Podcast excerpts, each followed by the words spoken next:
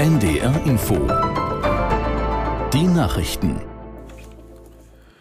Um 16 Uhr mit Martin Wilhelmi. In den niedersächsischen Hochwassergebieten scheint sich die Lage etwas zu entspannen. So sind nach Behördenangaben heute die Pegelstände an einigen Flüssen leicht gesunken. Aus der NDR Nachrichtenredaktion Felix Tenbaum. Welche Auswirkungen die nun gefallenen Temperaturen und der einsetzende Frost auf die Stabilität der Deiche haben, lässt sich nicht so pauschal sagen.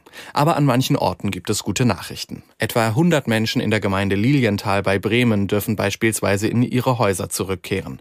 Über die Aufhebung anderer Evakuierungen, zum Beispiel für ein Pflegeheim in Meppen, wird wahrscheinlich morgen entschieden. Kinder und Jugendliche in den Landkreisen Verden und im Heidekreis müssen am ersten Tag nach den Weihnachtsferien morgen erstmal nicht in die Schule.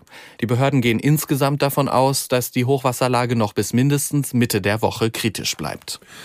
Die CSU fordert härtere Strafen für antisemitische Vergehen. Der Vorsitzende der Landesgruppe im Bundestag Dobrindt sagte am Rande der Klausurtagung im Kloster Seon, der Hass auf Jüdinnen und Juden sei sowohl ein Problem von Rechtsradikalen, aber auch von Zugewanderten. Er forderte, Antisemitismus als schwere Volksverhetzung einzustufen und mit Freiheitsstrafen zu belegen dass wir auch eine Bereitschaft haben müssen, bei antisemitischen Straftaten zu einer regelhaften Ausweisung zu kommen und dass wir auch ein deutliches Signal setzen müssen gegenüber Doppelstaatlern, dass bei Verurteilung wegen antisemitischer Straftaten der deutsche Passentzug droht. Der Chef der CSU-Landesgruppe im Bundestag Dobrindt. Bundesaußenministerin Baerbock hat Israel zu mehr Rücksicht auf die Zivilisten im Gazastreifen aufgerufen. Die Menschen in den Palästinensergebieten benötigten die Chance auf ein Leben in Sicherheit, Würde und Selbstbestimmung, erklärte die Grünen Politikerin vor ihrer Abreise nach Israel. Dafür müsse das israelische Militär bei seinem berechtigten Vorgehen gegen den Terror Zivilisten viel besser schützen. In Israel wird Baerbock mit dem neuen Außenminister Katz und Präsident Herzog sprechen. In den kommenden Tagen will sie auch das Westjordanland, Ägypten und den Libanon besuchen. Im Südosten Bangladeschs hat es in einem Rohingya-Flüchtlingslager einen Großbrand gegeben. Das Feuer ist nach offiziellen Angaben inzwischen unter Kontrolle.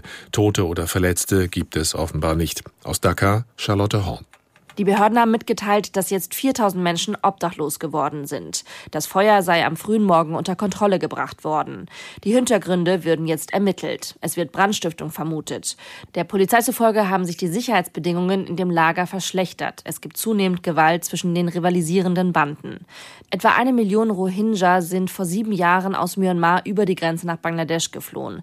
Denn in ihrem Heimatland wurde die muslimische Minderheit durch die buddhistische Militärjunta verfolgt.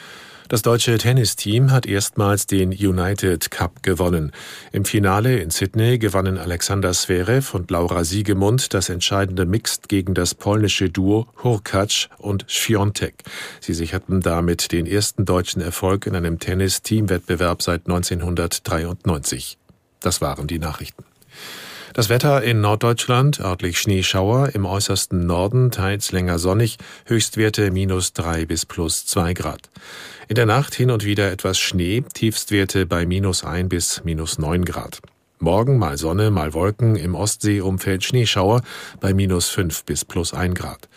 Und die weiteren Aussichten am Dienstag freundlich, minus fünf bis plus zwei Grad, am Mittwoch bewölkt, meist trocken, minus zwei bis plus zwei Grad. Minus zwei bis plus drei Grad, pardon. Es wird 16.04 Uhr. Hier blühen Zitronen und wachsen Oliven. In gut vier Stunden ist man von München aus am italienischen Gardasee, jenem Gewässer, das fast schon als bayerischer Haussee gilt.